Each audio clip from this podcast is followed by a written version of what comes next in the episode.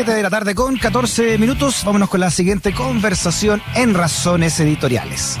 El pasado 6 de agosto entró en vigencia la nueva ley de alcohol. No sé si lo supiste, ¿ah? Esta normativa establece, entre otras cosas, que toda bebida alcohólica contenga una advertencia sobre las consecuencias nocivas de su consumo en el envase. Además, deberá exhibirse cédula de identidad u otro documento de identificación para adquirir en cualquier lugar bebidas alcohólicas. Vamos a hablar eh, sobre los detalles que tiene esta normativa con el director nacional del SENDA, Carlos Charme. Carlos, ¿cómo está? Bienvenido nuevamente a Razones Editoriales.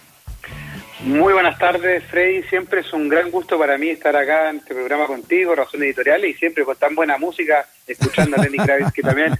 yo digo, siempre un placer conversar contigo y escuchar la música de tu radio, la radio. Ahí deteníamos con Lenny Kravitz de fondo, Carlos.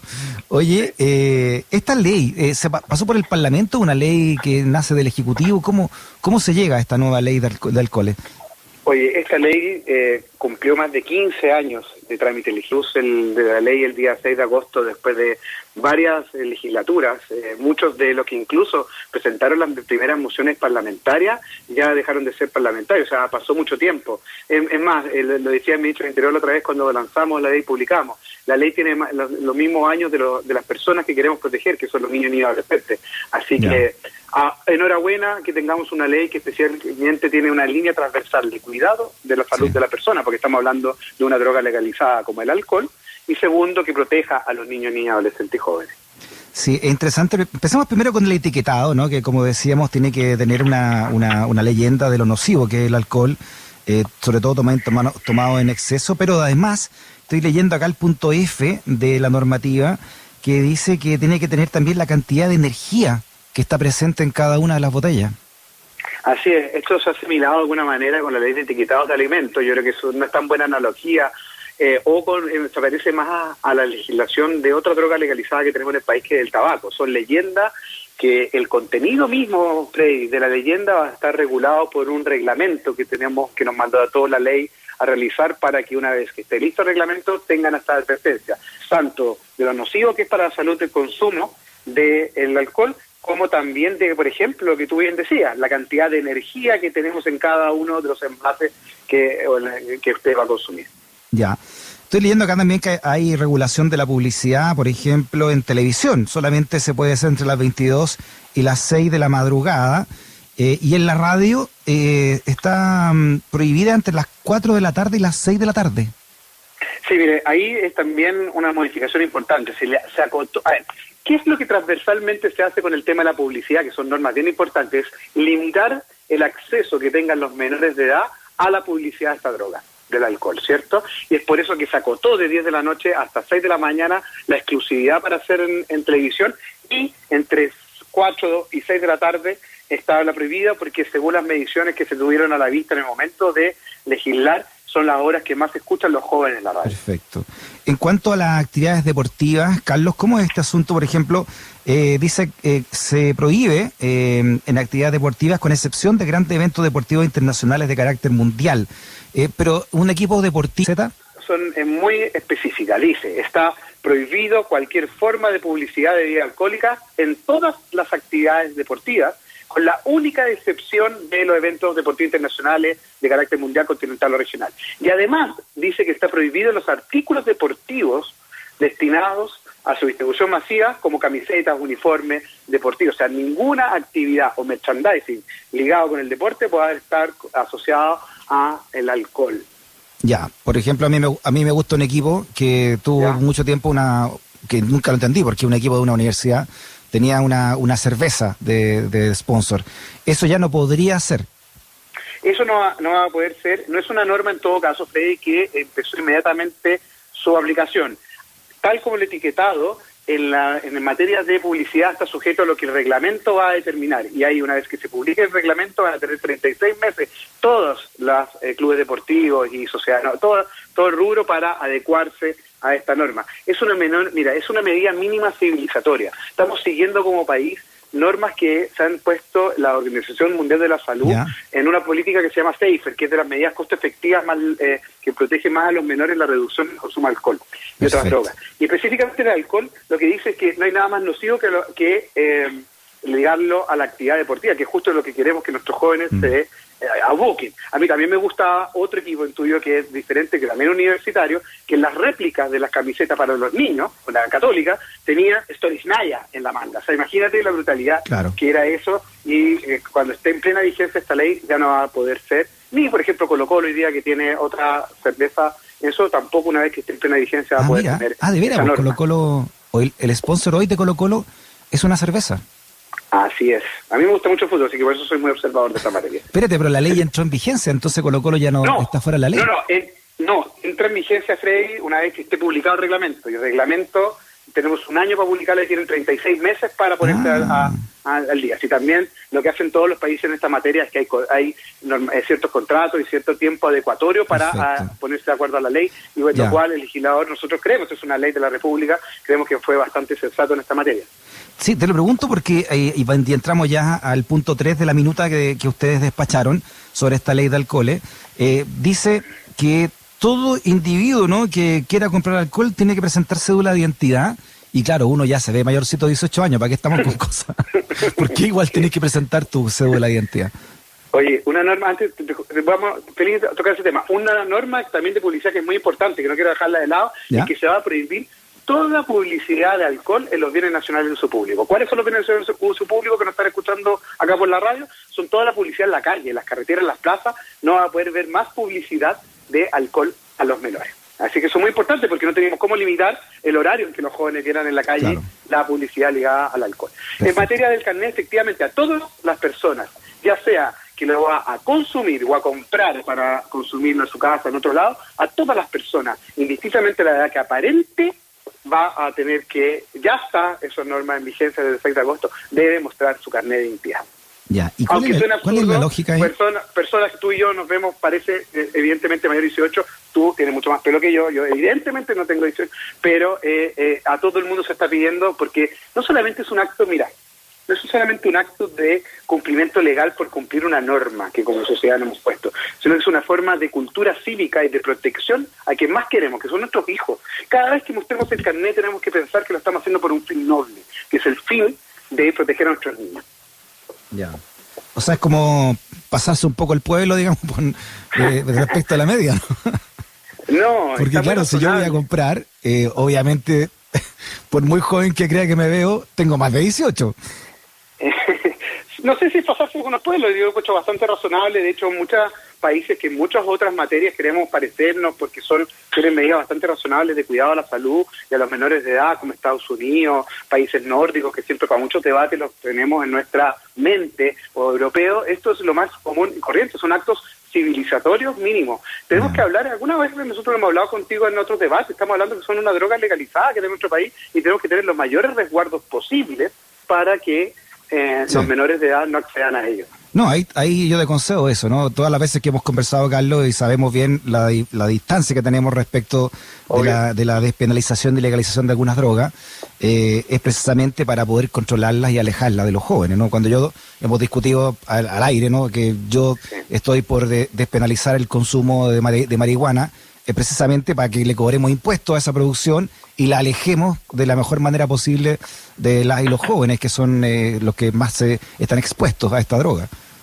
Claro, y yo tengo que decir además, ya que estamos al aire también, que yo estoy absolutamente en contra de eso, y tal vez como lo hemos como lo hemos conversado anteriormente. Y estoy totalmente en contra porque ya con las drogas legalizadas que tenemos en el país tenemos muchos problemas. Sumarle nuevas drogas sería eh, eh sumarle problemas a nuestros jóvenes. Ahora, siempre hay este debate, y tú me lo decías la otra vez, y muchas veces en este debate, que dice, oye, ¿por qué son tan duros con las drogas que queremos legalizar legítimamente y no son tan duros o tienen esa misma medida con las drogas que ya están legalizadas? Y acá tienes medidas concretas, específicas, para limitar esto. Esto tiene que ver con una estrategia general que estamos haciendo como país, no como gobierno, como país, para poder eh, crear ambientes protectores para nuestros hijos. Carlos, me llegan algunas consultas para hacerte. Por ejemplo, ¿qué pasa con, eh, con los restaurantes?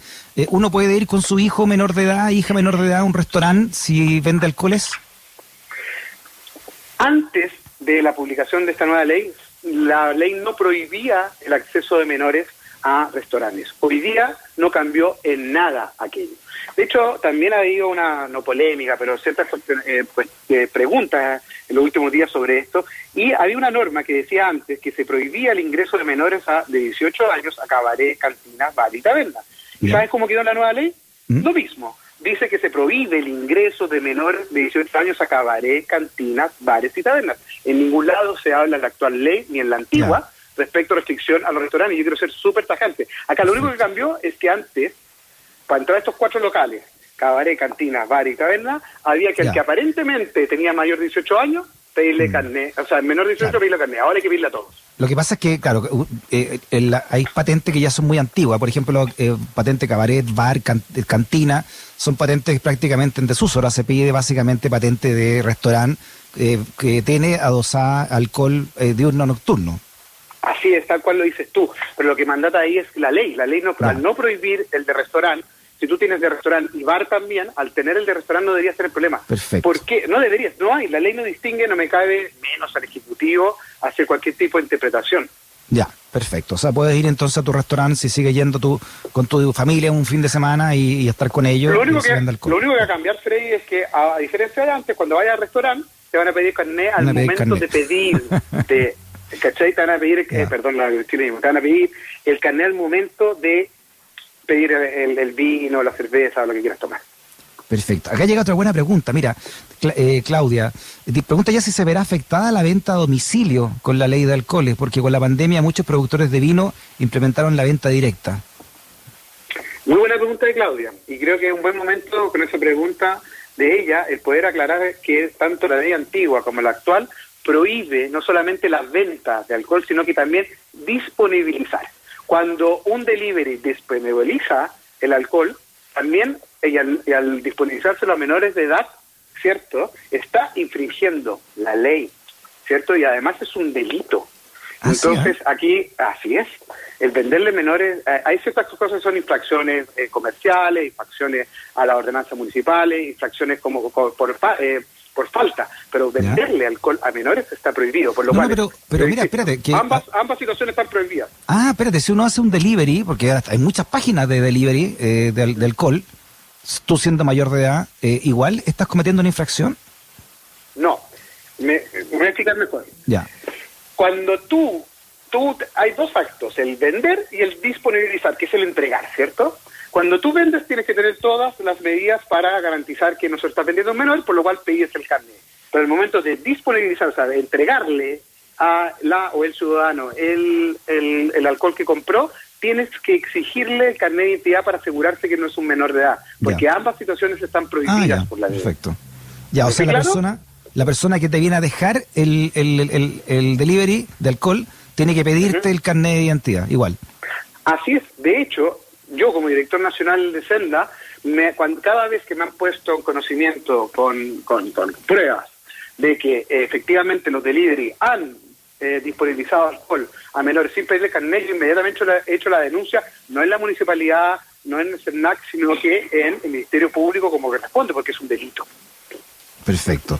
Mira, acá llega otra pregunta interesante de Felipe. Dice, eh, bueno, entonces dice, obligado a hacer solo torneos internacionales en la cancha de la villa ya que las camisetas las auspicia la botillería, dice. Bien, eh, eso está prohibido, toda actividad deportiva, también es un acto civilizatorio.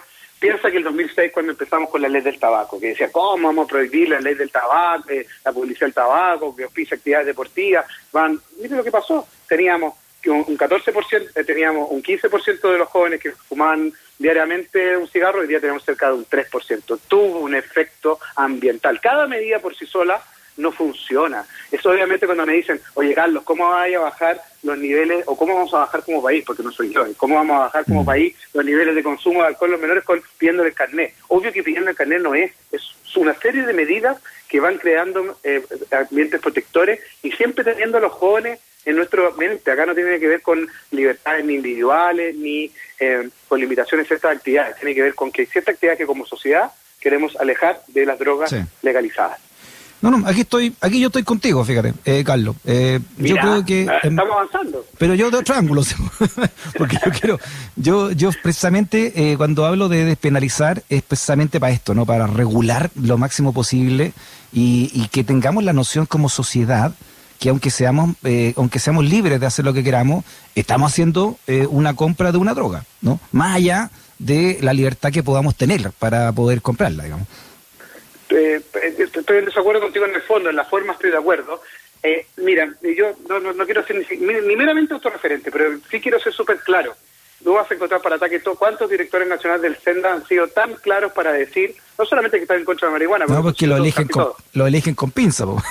No, es alta, es alta dirección pública, sino que, no, no, pero, pero mira, una cosa es, ¿cuántos están en contra de la marihuana? Pero además, ¿cuántos han sido tan claros como este director nacional en establecer que es el alcohol una droga legalizada? Te va a claro. contar porque yo tengo muy claro, tenemos muy claro con eh, Senda y con el Consejo Consultivo. Yo tengo, sí. Nosotros tenemos Consejo Consultivo en Senda, con exdirectores de Senda, presidente de las sociedades científicas, médicas, eh, epistemónico, colegio médico, o sea, un montón de personas que transversalmente nos apoyan y que tienen conciencia de que Oye, esto tenemos que regularlo como sociedad. Yo sería incluso más restrictivo con el cigarrillo, porque Por... veo mucha gente aún, bueno, ahora menos en pandemia, digamos, con la mascarilla es más complicado, pero fumando en plazas públicas y en la calle.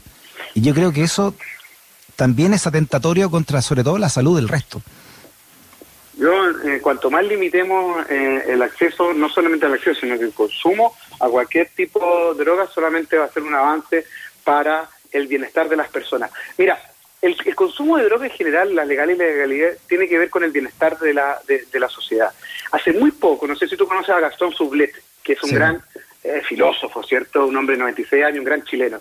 Escribió una muy buena carta en el Mercurio respecto a el bienestar y el narcotráfico, el bienestar y la droga. Y en la sociedad, que el gran problema que tenemos como sociedad es que vamos eh, supliendo nuestra sociedad de un bienestar interior y exterior a través de medidas rápidas, ¿cierto? Acciones rápidas que nos lleven rápido a ese bienestar que hemos perdido como sociedad y como individuo. En ese sentido, las drogas es un atajo y es un atajo que solo nos lleva a lugares que no queremos eh, nunca estar. Mm. Ya. Bueno, ahí hay muchos puntos de vista, sin duda, ¿no? Pero, obvio, obvio. Pero, pero siempre mira, la libertad de cada uno va a ser siempre bien mientras no juega la vida al resto y, y también al Estado.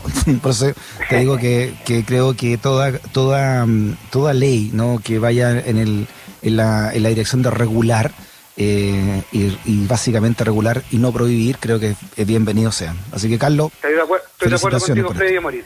Muy bien. Muchas Carlos. gracias por este espacio, por la conversación abierta y siempre disponible para no solamente aclarar, sino que también conversar y que cualquier persona que no esté, eh, que tenga alguna duda, acérquese a Senda, métase en nuestra página web, nosotros feliz de ayudarlo, aclararlo, porque para eso estamos.